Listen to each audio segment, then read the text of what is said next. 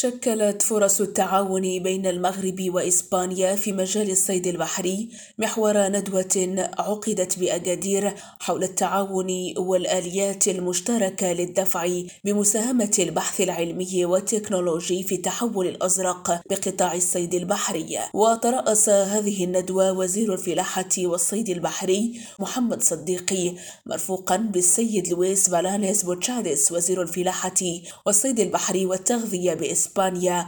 البلد ضيف شرف النسخة السادسة للمعرض الدولي اليوتس وعرف هذا اللقاء المنظم من قبل مجموعة أكادير أليوبول ومركز التنمية التكنولوجية والصناعية التابع لوكالة الابتكار الإسبانية مشاركة مجموعة من الخبراء الإسبان والمغاربة رفيع المستوى لاستكشاف فرص ومجالات التعاون العلمي والتكنولوجي بين البلدين في هذا المجال. وعلى هامش هذه الندوة قام الوزيران بزيارة جناح إسبانيا المقام بالقطب الدولي لمعرض أليوتيس الذي يحتوي على 56 جناحا من ضمنهم 20 عارضا إسبانيا من أصل 26 عارضا إسبانيا في المعرض ككل.